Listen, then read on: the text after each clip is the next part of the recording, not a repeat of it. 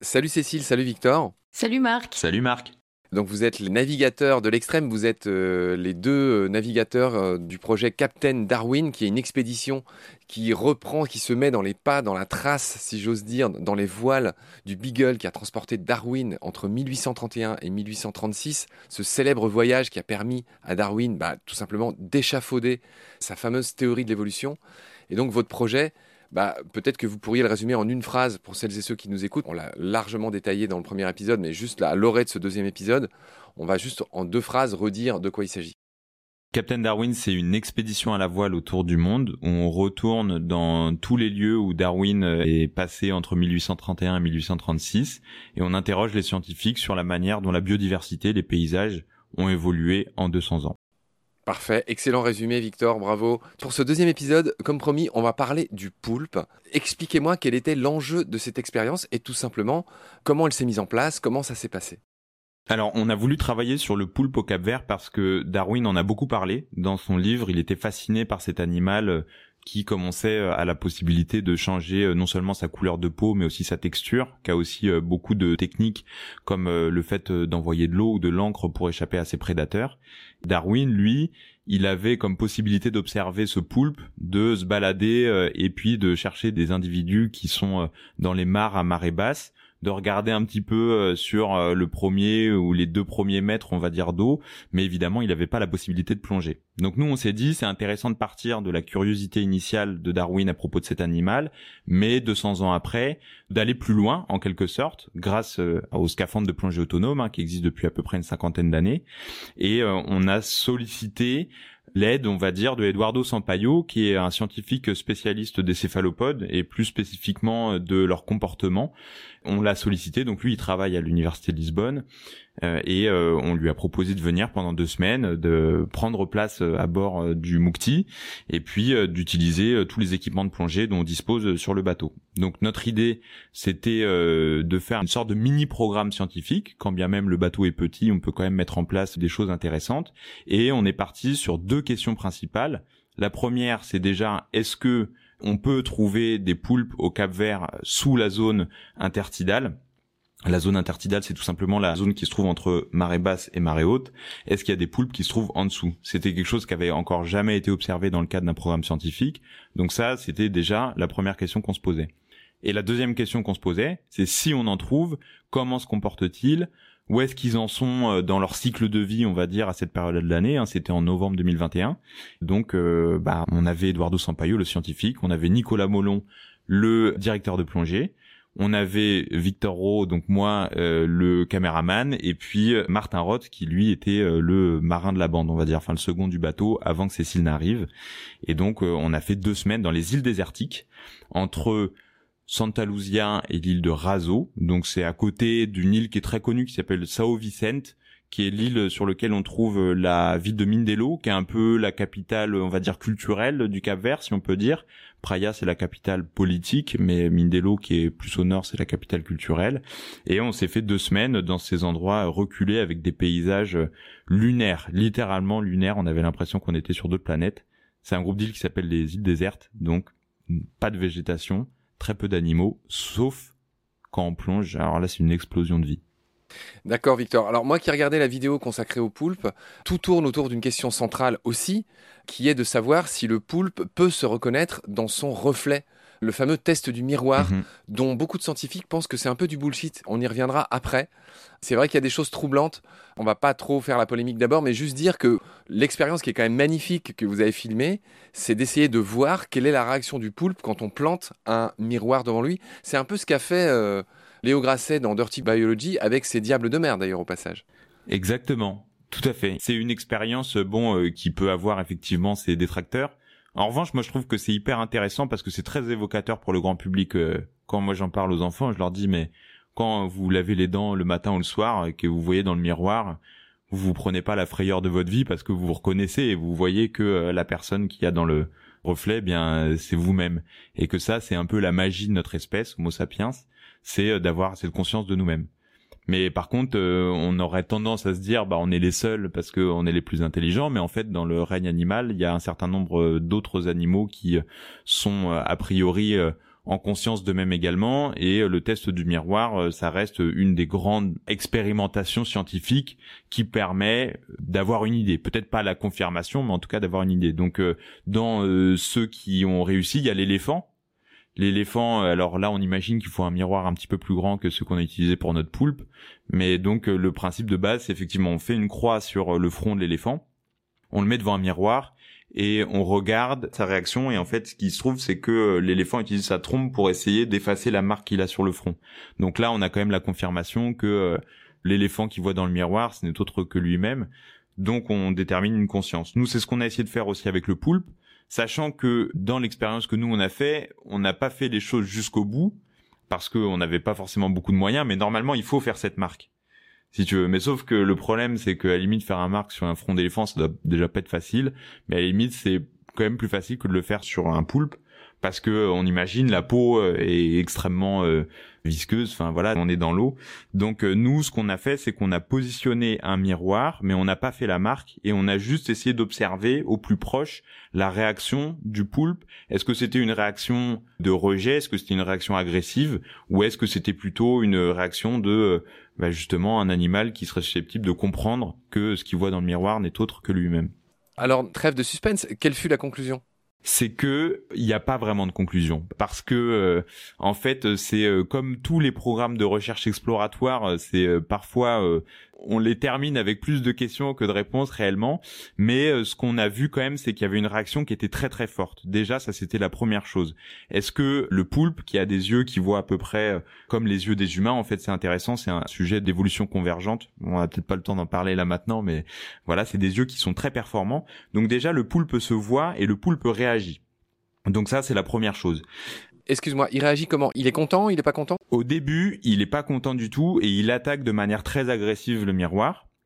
Il comprend assez rapidement qu'il y a quelque chose qui tourne pas rond parce que bah il touche cette surface extrêmement lisse euh, qu'il n'a probablement jamais touché avant dans sa vie. Il revient dans sa tanière et puis euh, après quelques minutes d'observation, il réattaque et plus ça va et plus il y a ces attaques et plus ces attaques sont douce et moins il y a d'agressivité, ce qui pourrait potentiellement indiquer qu'il y a une certaine forme d'habitude qui se crée vis-à-vis du miroir.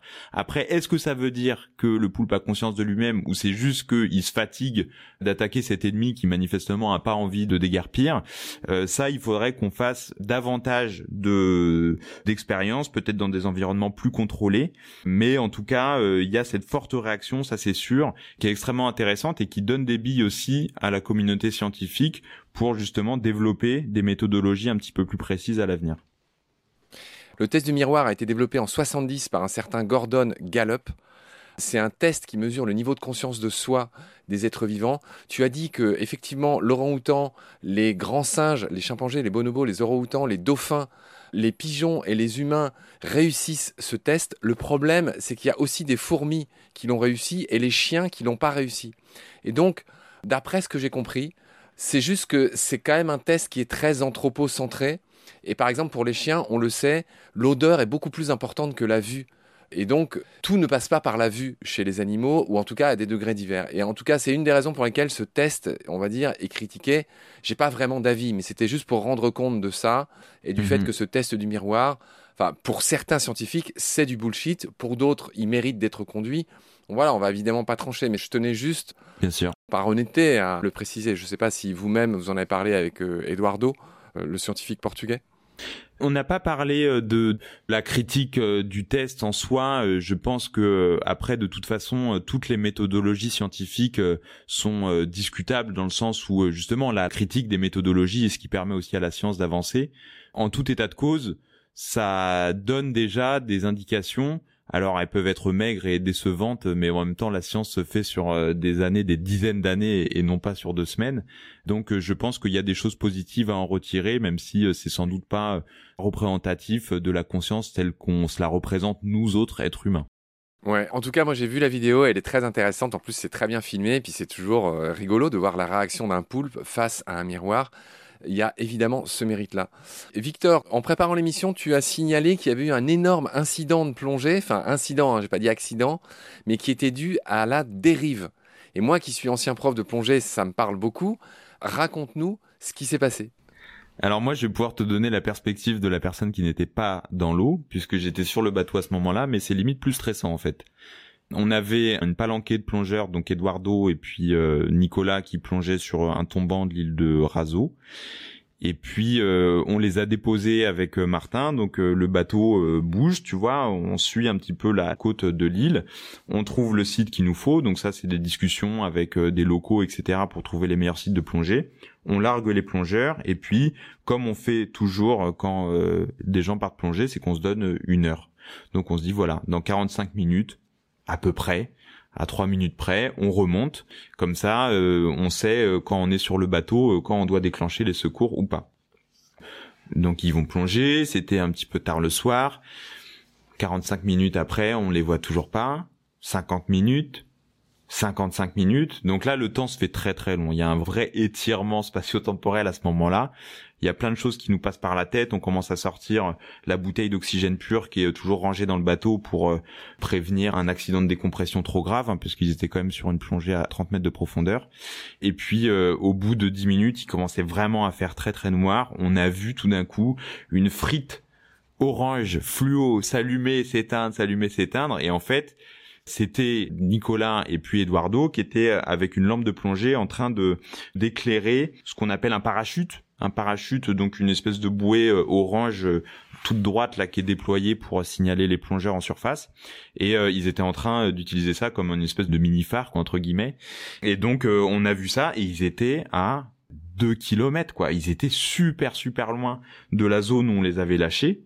Et effectivement, il y avait un courant qui était extrêmement fort puisqu'en fait faut imaginer que le Cap Vert, c'est un archipel qui est donc d'origine volcanique et qui sort du très fond de l'océan Atlantique avec euh, des euh, pentes euh, qui va entre 4000 mètres et puis tout d'un coup qui remonte quasiment à la surface à 10 mètres quoi. Donc on imagine à quel point ça va venir renforcer les courants au niveau justement de ces îles et en fait quand on plonge au mauvais moment comme là c'était le cas, ça fait des courants très très forts qui peuvent effectivement causer des incidents comme tu as dit, je pense c'est important.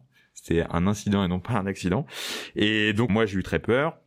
Eux c'était cool en fait, ça allait bien. Parce que ils étaient ah il y a pas le bateau mais ils savaient qu'on était quelque part. Et puis ils se sont dit bon euh, on va leur faire des petits signes avec euh, la lampe. Mais bon euh, moi j'étais flippé parce que je suis responsable quand même de la vie de tous les gens qui sont à bord donc j'ai eu très peur et puis ensuite Eduardo il a relayé ça dans le magazine Science alors ça je trouve ça génial que du coup le magazine de référence d'articles scientifiques publie la première publication Captain Darwin, c'est comment j'ai perdu mes deux plongeurs et que je les ai retrouvés à deux kilomètres plus loin, quoi. en effet, ça manque pas de sel, ouais, d'accord. Ok Victor, donc je voulais te poser une question toute simple de plongeur pour le coup. C'est pourquoi la frite dont tu parles, qu'on appelle aussi une saucisse, enfin bref, ça a plein de noms, cette espèce d'énorme bouée euh, orange, mhm. effectivement en forme de frite, pourquoi ils l'ont pas mis depuis le début? Pourquoi ils l'ont envoyé qu'à la fin? Pourquoi ils plongeaient pas avec la frite ah, tout du long? Alors en fait, euh, ils plongent pas avec la frite parce que euh, quand on est sur une plongée d'exploration et d'autant plus quand on va un petit peu dans des, caves, etc., euh, dans des grottes sous l'eau, bah évidemment on imagine que le fait d'être relié à cette frite en surface avec un filin, ça va pas aider la plongée. Donc du coup, on fait la plongée avec la frite qui est repliée sur elle-même dans une poche. Et puis ensuite, quand on commence la décompression, eh bien, on envoie cette frite pour se signaler en surface parfaitement compris, des dangers que le filin se prenne dans des grottes ou, dans des rochers, dans, les explorations, c'est parfaitement compris. Mhm. Victor, Qu'en est-il? Au final, on n'oublie pas que votre expédition s'appelle Captain Darwin. Donc, Darwin est passé par le Cap Vert, il y a fait escale, il y a étudié euh, un certain nombre d'animaux. Bref, concernant le poulpe, quelles sont les conclusions entre ce qu'a fait, dit, vu, consigné Darwin et ce que vous-même, vous avez vu 200 ans après? Alors, par rapport à la comparaison historique sur le poulpe, a priori, il y a à peu près le même nombre de poulpes au Cap Vert aujourd'hui qu'il y en avait à l'époque de Darwin.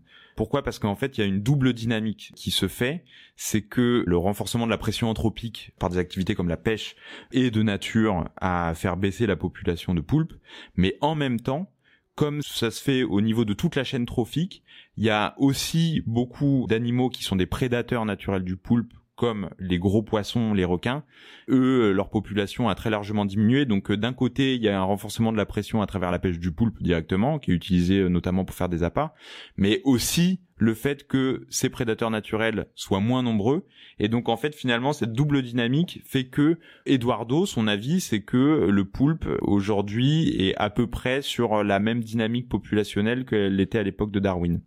Ce que je trouve intéressant, c'est aussi de pouvoir dézoomer justement, c'est-à-dire utiliser le poulpe comme point d'intention premier, et puis euh, derrière, euh, bah, avec toutes ces plongées qu'on a fait, puisque on, a passé quand même 60 heures euh, sous l'eau pendant ces deux semaines dans les îles désertiques, on a vu des poulpes, mais on a vu aussi beaucoup d'autres choses, beaucoup d'autres animaux, et en fait, on a fait en quelque sorte une photographie de l'écosystème sous-marin des îles désertiques en novembre 2021.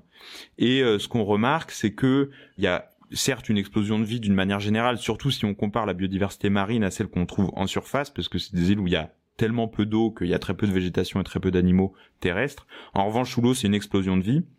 Et euh, ce qu'on remarque, c'est que malgré euh, cette explosion de vie, eh bien, il y a quand même très très peu de grands prédateurs. Donc le haut de la chaîne trophique a été beaucoup pêché, beaucoup trop pêché de manière industrielle. On remarque aussi une pollution plastique qui est colossal, notamment sur l'île de Santa Lucia, sur euh, la face nord en fait de l'île, il y a euh, le Gulf Stream et puis les vents dominants euh, de l'Atlantique qui amènent énormément de déchets de pêche. Donc on voit des filets, on voit des flotteurs, on voit énormément de choses.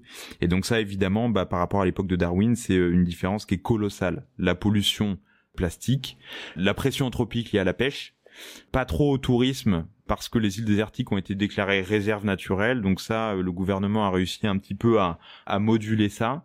Mais c'est quand même toujours un endroit qui est vraiment merveilleux. Après, l'histoire est assez différente sur euh, l'écosystème terrestre. Je pourrais t'en parler aussi un petit peu si tu veux.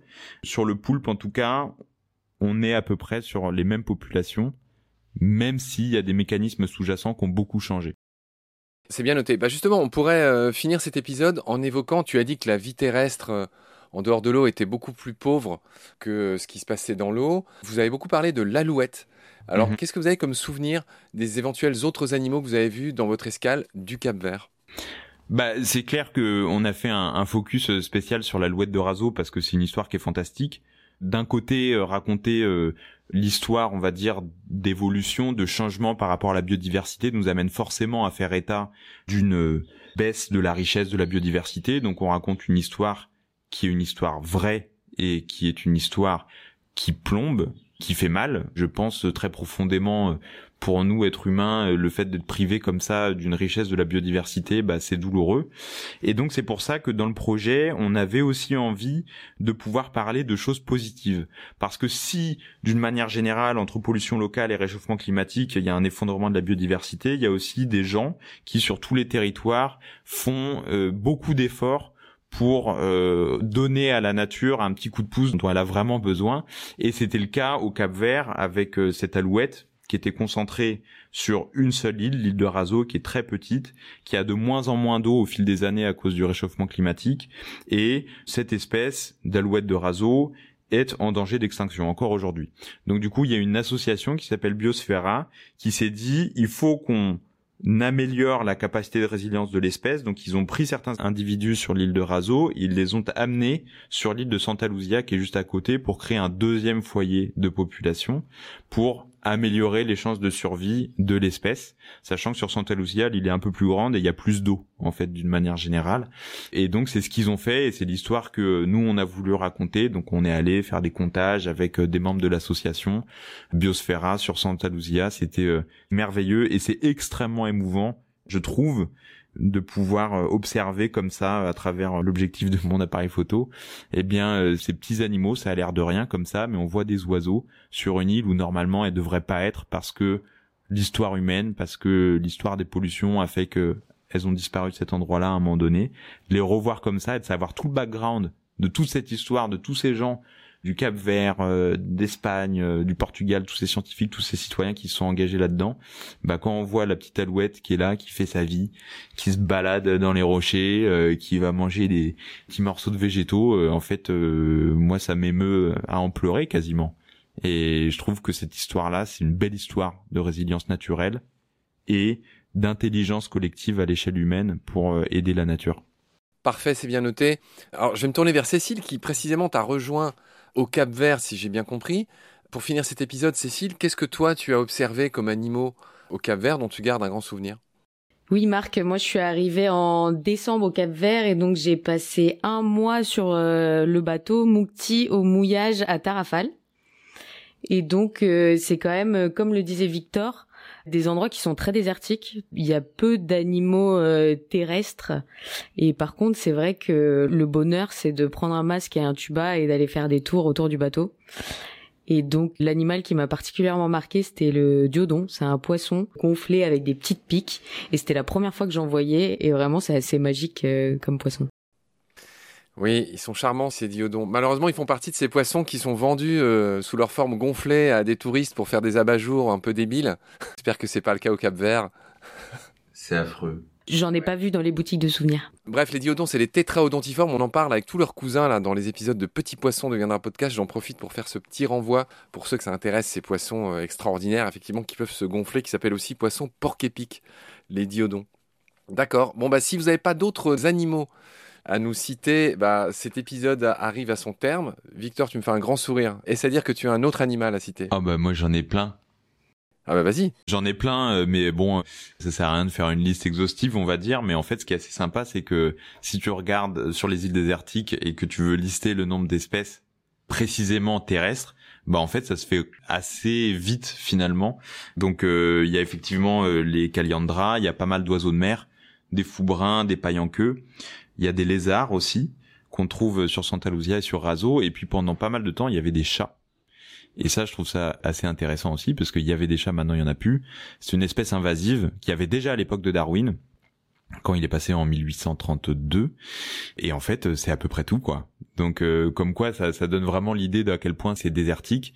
Mais euh, tout ça, euh, tous ces animaux fonctionnent ensemble. Et ce qui est intéressant, c'est que c'est des écosystèmes qui sont assez simples dans le sens où il n'y a pas énormément d'interactions possibles entre espèces, puisque déjà il y a très peu d'espèces. Donc c'est aussi un petit peu des laboratoires pour des initiatives de conservation comme celle de l'alouette, où en fait, avant de les réintroduire, ils ont dû enlever les chats, qui étaient une espèce invasive. Ça a bien marché, et en plus de bénéficier aux alouettes, ça a aussi bénéficié à plein d'oiseaux de mer et aux lézards, et ça fait revenir un petit peu la végétation qui avait été coupée euh, en gros au XVIIIe siècle. Donc en fait, tout ça montre que euh, la nature, elle se débrouille très bien pour revenir quand on lui laisse un petit peu de place. C'est une très belle manière de conclure sur cette émission. Concernant les chats, effectivement, c'est un dossier qu'on a traité aussi à Baleine sous Gravillon. On a fait quatre épisodes sur l'impact des chats. Et ce que tu racontes ben, va dans le sens de ce qu'on essaye de dire. C'est que, oui, euh, surtout sur une île, tu mets des chats sur une île, enfin, c'est terminé euh, pour la petite biodiversité euh, du pourtour. Donc, c'est ce qu'ils ont fait au Galapagos aussi, évidemment. Sur beaucoup d'îles, hein, ils ont éradiqué les chats qui avaient été introduits, qui ont exterminé d'ailleurs des dizaines d'espèces. Hein. C'est le cas aussi, je pense, à l'Australie, à l'Océanie à la Nouvelle-Zélande, où les autorités euh, font très attention euh, avec les chats, effectivement. Très bien. Eh ben, merci Victor, merci Cécile pour cet épisode sur le poulpe et sur cette belle escale au Cap Vert. Je vous retrouve très vite pour parler de votre transatlantique, qui était une grande première pour tous les deux, où vous avez connu le fameux poteau noir. On expliquera ce que c'est tout à l'heure. Je vois que vous faites des têtes euh, vraiment éberluées, le poteau noir. c'est vraiment quelque chose. Donc on racontera ça dans le prochain épisode. D'ici là, prenez soin de vous. Salut. Salut Marc. Salut Marc.